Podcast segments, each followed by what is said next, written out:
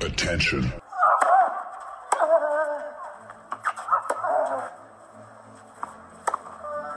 Bitte nehmen Sie schnell Platz, die Spieler sind bereit. Just quiet quickly, please. Für Hallo, da ist der Dominik Thiem. Quiet Please, den Tennisnet Podcast.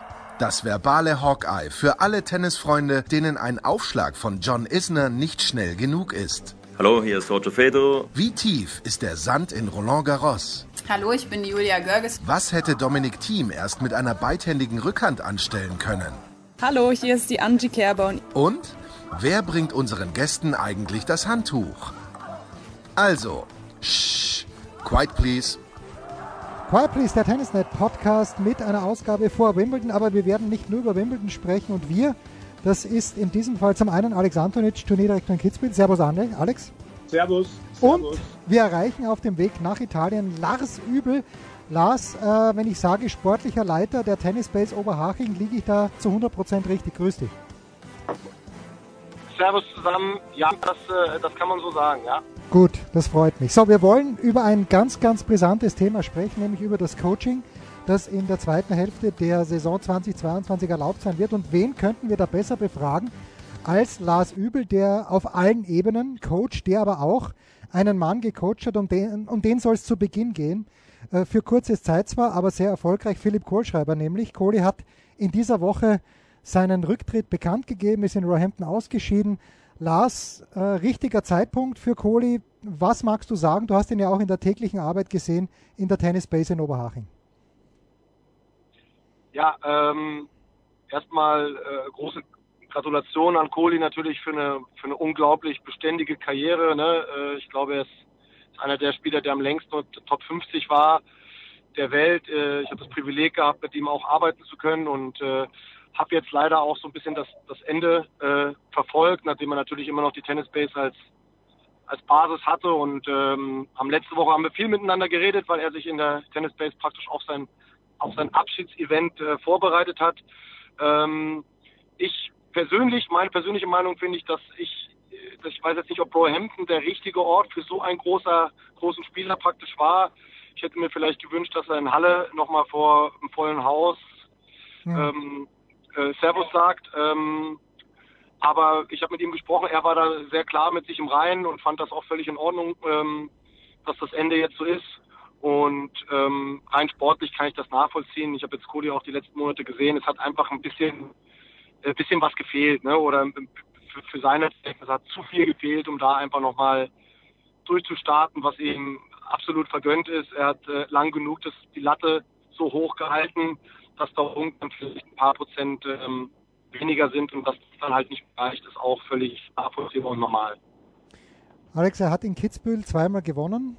Als du schon Turnierdirektor warst, ich erinnere mich an ein Wahnsinns-Halbfinale, vor allem der zweite Satz gegen den Dominik, dass er, den er dann im Tiebreak gewonnen hat. Was geht der Tennisszene mit dem Rücktritt, Rücktritt aus deiner Sicht von Philipp Kohlschreiber verloren? Ähm, wahrscheinlich einer der meist unterschätzten Spieler allgemein auf der Tour. Ähm, was du auch vergessen hast, er hat auch 2006 das Doppel gewonnen in Kitzbühel. Okay, gut. Das ja. ich mit Kasi, glaube ich, oder? War das nicht mit Nein, mit Stefan Kube. Ah, okay, gut. Ja, also das möchte man nicht für möglich halten. Mit Kasi hat er Doha, glaube ich, gewonnen und einmal Halle.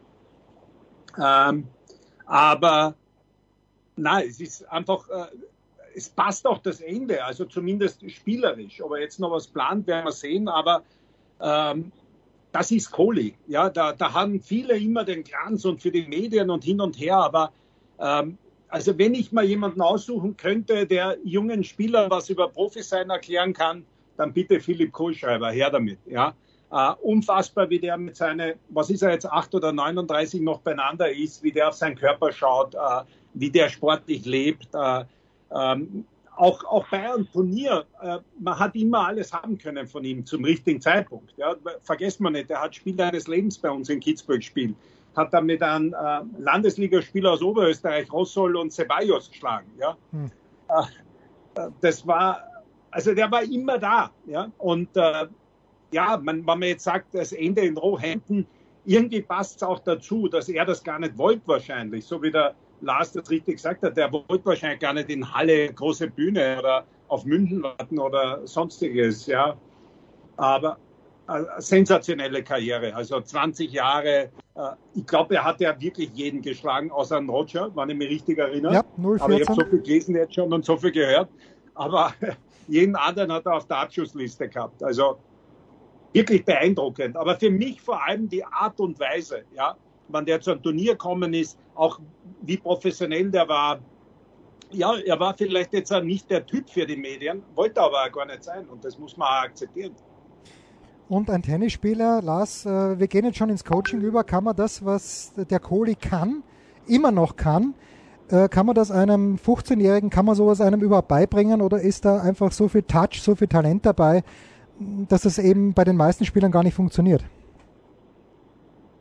Ich glaube, du musst ja auf zwei Ebenen unterscheiden. Einmal auf der äh, Fähigkeitsebene, so wie du gerade gesagt hast, ne, dass, dass Philipp ein unglaublich kompletter Spieler war, äh, eigentlich fast alles konnte. Vielleicht so ein bisschen der letzte Punch gefehlt, ähm, um, um wirklich da ähm, richtig durchzustarten. Ähm, und dann hast du natürlich dieses andere Element, was, was Alex auch gesagt hat, das, das mentale, die mentale Komponente, die, die Philipp hatte, dass, dass er einfach in einer gewissen Art und Weise erfolgsversessen war, vielleicht auch nicht ganz zum bitteren Ende wie Nadal erfolgsversessen, aber für mich ist es ein absolutes Vorbild, was Trainingseinstellungen, so wie Alex auch gesagt hat, ist ein, ein Riesenvorbild. Ähm, was man dafür weitergeben kann, ähm, ist, ist, wird sich zeigen. Ich äh, habe das Gefühl gehabt, dass Philipp die letzten Monate schon immer den jüngeren Spielern, die bei uns waren, immer auch äh, so, eine, so eine leichte Mentorenrolle eingenommen hat und, und äh, was ich an ihm schätze, ist, dass er sehr klar ist in seinen Aussagen und nicht lange rumredet. Ähm, aber das, was Philipp hat, fehlt vielen, vielen Jugendlichen. Ja, das muss man ganz klar sagen. Was die Einstellung angeht. Gut. Mhm. So, also Philipp wird vielleicht irgendwann mal coachen und das dürfte er dann, Alex, nach den neuesten Entwicklungen vielleicht sogar von der Tribüne auf, aus. Allerdings nicht bei den Junioren, die es vielleicht notwendig hätten, notwendiger hätten, sondern bei den Profis. Kannst du vielleicht in kurzen Worten, für die, die es noch nicht wissen, die Sachlage zusammenfassen? Ja, es ist zunächst einmal, es ist keine Regeländerung. Ja, da muss man aufpassen, das ist bei der ATP ganz klar. Das ist ein Trial, also ein Versuch bis Jahresende. Ja, und äh, man macht etwas, man, es gibt für und wieder, man, äh, die Coaches probieren es ja schon länger, dass sie coachen dürfen. Ja, dann heißt es wieder, es ist die einzige Sportart, wo man nicht coachen darf. Finde ich wieder Alleinstellungsmerkmal, wenn ich ganz ehrlich bin. Jetzt ist es so, dass der Coach auf einem für ihn vorgesehenen Platz, also in der Spielerbox, das war ja jetzt auch schon teilweise so, sitzen muss. Der wird ausgewiesen. Und dann äh, darf er auf der Seite, wenn er auf derselben Seite ist wie der Spieler, darf er ihn verbal coachen. Es sollen kurze, klare Anweisungen sein, was auch immer das heißt. Also kein Dialog, wie man es manchmal hat. Ähm, ja, es sollen auf der anderen Seite darf er äh, mit Zeichen arbeiten, sollte der Spieler auf der anderen Seite sein, darf der Spieler aber nicht beeinflussen. Das heißt, er darf nicht, wenn der Gegner zum Aufschlag ready ist, seinen Schützling noch was äh, sagen oder zurufen oder sonstiges machen. Also ich bin sehr gespannt. Äh, die WTA praktizierte das schon. Also die haben ja während Corona das On-Coaching weggenommen und machen das jetzt auch so, dass du vom Außencoaching darfst, kannst. Äh, für und wieder. Also diese Saal, also wenn man dann hört von der ATP, es soll das Spiel verbessern, ähm, halte wenig davon. Ich bin sehr gespannt, was der Lars sagt. Ich war ja selber mit Jungen unterwegs, wo das wirklich Sinn machen wird und da wird er das teilweise brutal streng bestraft.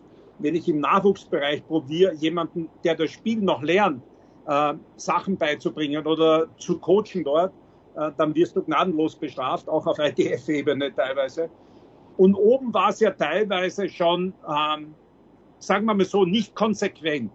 Es hat Schiedsrichter gegeben, die haben alles gesehen und haben dich dann verwarnt und teilweise am, am Punkt abgezogen. Und dann hat es wieder Tage gegeben, da konntest du wirklich äh, Konversation haben mit deinen Spielern und du hast nichts bekommen. Das war das Einzige, was ich schlecht gefunden habe. Prinzipiell bin ich schon eher dafür, dass man dass sich das Mann gegen Mann oder Frau gegen Frau da unten am Platz ausmachen soll. Und der Coach die Aufgabe hat, ihn vorher vorzubereiten. Aber das ist meine Meinung und äh, bin da gespannt, was der Lars dazu sagt. Was? Ja, ja, Alex hat das äh, sehr gut zusammengefasst. Ich finde auch, dass es, äh, dass man mit zwei Blickwinkeln darauf gucken muss und ich, ich kann beide sehr, sehr gut nachvollziehen. Ich bin ja äh, auch als, als ATP-Coach äh, lange schon in, in der Diskussion drin. Die Diskussion geht ja eigentlich schon seit äh, sechs, sieben, acht, neun Jahren geht es, äh, äh, diskutieren wir darum, in welcher Form man äh, coachen darf oder nicht coachen darf. Und da ist es auch so, dass, ähm, dass da auch sehr viel, dass, dass, dass, dass du eine 50-50-Haltung hast. Du hast von den, ich kann mich noch gut äh, erinnern, das erste Coach, das äh, Coaches-Meeting, das wir in New York hatten, da waren Paul Hennecone und Gary Cahill, glaube ich, da, die beide sich komplett gegen das Coaching ausgesprochen haben, ähm, weil sie einfach gesagt haben, ja, wir wollen halt auch sehen, wie unser Spieler unter Druck äh, Lösungen findet, Entscheidungen trifft und ähm, kann ich komplett nachvollziehen. Jetzt sind das zwei Coaches gewesen, die mit den allerbesten Spielern der Welt gearbeitet haben, die äh, tendenziell einfach bessere Entscheidungen treffen als zum Beispiel viele Spieler, mit denen ich gearbeitet habe in meinem, in meinem Leben. Und ähm, ich habe zum Beispiel das Feedback von vielen Spielern, mit denen ich auf Qualis gearbeitet habe Grand Slams, wo diese Trials schon mal waren, in New York zum Beispiel, da wurde das sehr, sehr positiv eigentlich angenommen von den Spielern. Ähm, ich sehe es auch so wie Alex, dass halt einfach die jüngere Generation braucht sicherlich wesentlich mehr Hilfe als ein Nadal oder ein äh, Federer, sage ich jetzt mal so. Ähm, darum kann ich beide Seiten komplett nachvollziehen. Es gibt absolut valide Argumente. Ich bin allerdings äh, anders als der Alex der Meinung, dass ich glaube, dass es eigentlich gut tut, weil es ja keine Verpflichtung zum Coaching ist. Ne? Und dass man immer noch selber als Coach entscheiden kann, coach ich oder coach ich nicht, beziehungsweise kann der Spieler das äh, in der Kommunikation vorher ähm, aber Lars, wählen. Lars, ganz kurz nur. Ähm, was ja nicht klar ist, und deswegen habe ich noch einmal nachgefragt, auch bei der ATB, äh, ich kann theoretisch äh, meine Tochter hinsetzen, die mich coacht. Äh, ich kann, äh, wie es bei uns war in Kitzbühel, der Ümer hat seinen 15-jährigen Bruder mitgehabt. Äh, wenn ich dann sage, das wird professioneller und das wird alles besser, ähm, ich kann einen Freund hinsetzen. Also das ist nicht geregelt. Ich habe auch zuerst gedacht, ja. dass das alles äh, akkreditierte, zertifizierte Coaches sind. Nein, Okay, ja, das, das wusste ich zum Beispiel auch nicht. Das ist eine Info, die ja. ich jetzt auch nicht hatte. Ne? Ja, ich das es jetzt ist ein großes der, Problem. Ja. wenn ich es jetzt aus der Sicht, äh, ich kommentiere, dann sage ich Weltklasse, wir stellen dort Mikros auf, wir haben noch so viel mehr. Infos, ja, ähm, was da abgeht. Ähm, weil ja teilweise ist ja das äh, fast äh, Comedy, wenn man da oft zuhört oder mitkriegt, wann dann der Papa Tsitsipas loslegt, ja und äh, Stefanos wahrscheinlich gar nicht alles wissen will, was der ihnen erzählt. Ja? Also ich, ich bin äh, von, von Entertainment, Unterhaltung her, kann das sicher echt interessant werden. Ja? Aber die Regel, dass dort jeder sitzen kann, den wir als Coach akkreditieren, weil uns das der Spieler sagt, weil er sonst niemanden mit hat. Und wenn ich dann höre, wir können es bei Challengern noch nicht probieren, weil da hat nicht jeder einen Coach mit, dann muss ich schon sagen, das muss man wahrscheinlich einmal ein bisschen anders überdenken, ja. Weil wenn jetzt jeder ja. dort äh, sein Senf dazugeben kann, ja, dann möchte ich nicht wissen, was bei Benoit Bär passiert oder bei Kyrgios. Der Kyrgios ist ja, sowieso da, dagegen. Ja. Ja, da, ich habe ich hab das von Kyrgios auch gelesen. Das, äh, das ist natürlich ein, äh, diese, dieser Dogfight, der da im Tennis ist. Das ist eine Einzigartigkeit, die wir haben, äh, die auch äh, irgendwie cool ist. Auf der anderen Seite muss man auch sagen, viele Spieler bezahlen viel Geld für ihre Coaches und dann sind wir wieder der einzige Sportart, damit die einzige Sportart, die, die, die nicht coachen darf. Ne? Also du hast immer Argumente dafür und dagegen ja. und ja. Ähm, ähm, natürlich ist es, ist es in der Pflicht der ATP und äh, da halt auch zu schauen, wer akkreditiert ist. Ne? Das, äh, diese Problematik hatten wir auch, dass man sagt, man kann ja im Endeffekt in Anführungsstrichen jeden akkreditieren, auch als Coach.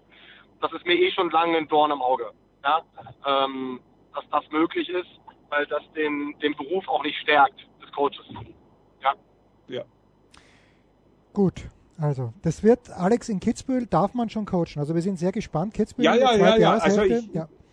Ich habe mir jetzt genau erkundigt, was wir für Auflagen haben. Die sind relativ harmlos. Ja, ich, ich, bin ja jetzt nicht gegen alles. Ich freue mich ja, dass man das einmal probiert, aber das ist eben noch nicht. Aber ich, ich denke halt auch, dass da was verloren gehen kann. Aber vielleicht ist das Entertainment dadurch so groß, äh, dass sich das Spiel jetzt dramatisch verbessert, weil ich jetzt äh, meinen Spieler Anweisungen geben darf äh, auf ETP-Ebene, wo man eh schon weiter ist. Also das weiß ich nicht. Also ich würde echt meinen, wenn ich jetzt beginne, ITF-Jugendturniere zu spielen und ich darf dort meinen Spieler entwickeln und coachen, dann würde das weiterhelfen. Aber auch dort muss klar sein, wer darf das. Nicht Mama und Papa, ja, sondern wer, wer ist dieser Coach? Ja, ich, ich kann ja auch nicht beim Fußball jetzt sagen, keine Ahnung, bei Bayern München, äh, jetzt hole ich den 15-jährigen Bruder von, von äh, Müller und der sitzt heute als Assistent draußen.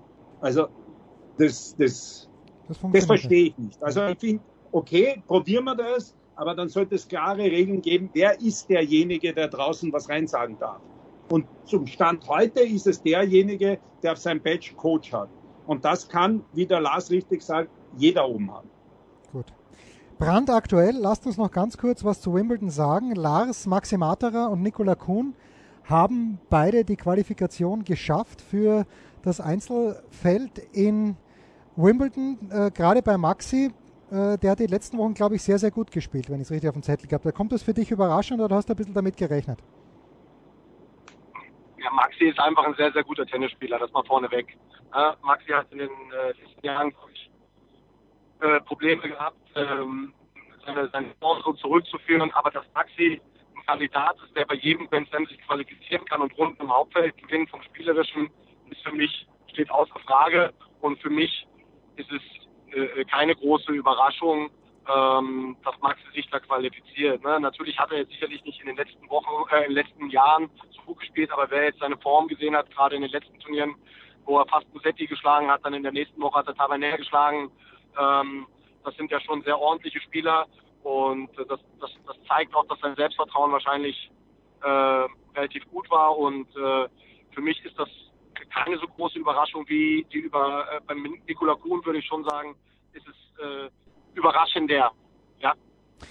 Und aus österreichischer Sicht, Alex, Dennis hat es geschafft. Äh, Sebastian Ofner leider gescheitert in der dritten Runde, aber ich glaube, äh, schön, dass die Österreicher auch einen Spieler im Hauptfeld haben.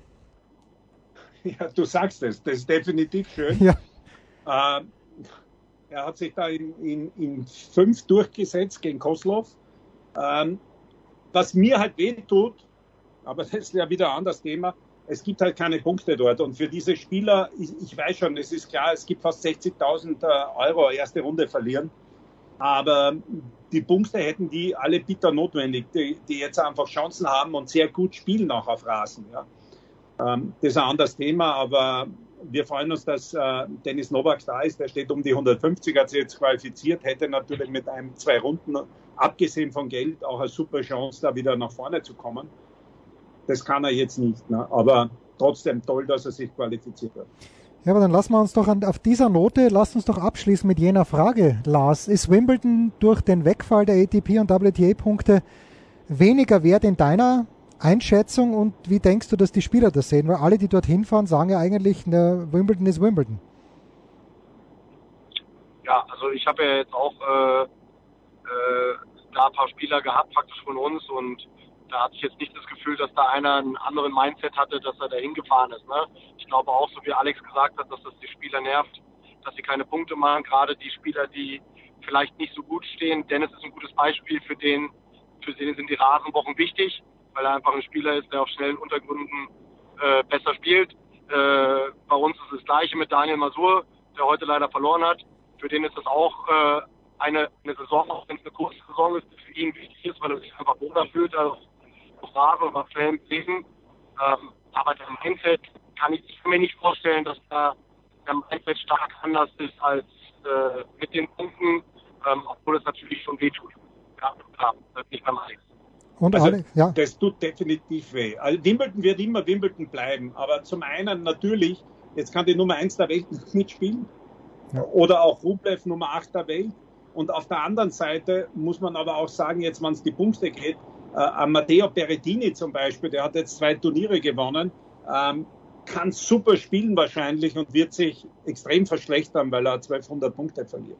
Also dann hätte ich zumindest, dass es keinen Nachteil für die gibt, die im Vorjahr gut gespielt haben, hätte man was einfallen lassen müssen. Man, beim Ranking gibt es eh 100.000 Sonderregeln mittlerweile, aber dann hätte man müssen die Punkte einfrieren. Aber, aber das ist meine Meinung, dass man da halt Spieler, die im letzten Jahr, Fuzovic hat sich, glaube ich, aufgeregt, ja, mhm. äh, wirklich Punkte gemacht haben, gut gespielt haben, ähm, die werden jetzt eigentlich bestraft durch diese Regelung. Und Medvedev bleibt ja die Nummer eins, ganz klar sogar. Ja, was er die letzten Wochen jetzt auch nicht immer bestätigt hat, obwohl er zweimal im Finale war. Ja, das war's. Ja. Wir freuen uns auf den Montag, dann geht's los, live bei Sky. Danke Alex Antonisch, danke Lars Übel, das war's. Quiet Please, der Tennisnet Podcast. Wir hören uns schon bald wieder. Spiel, Satz, Sieg. Das war Quiet Please, der Tennisnet Podcast. Liked uns auf Facebook, folgt uns auf Instagram und verpasst auf keinen Fall unsere Live-Ticker auf tennisnet.com. Neben all den anderen Artikeln, Gewinnspielen und Serviceberichten.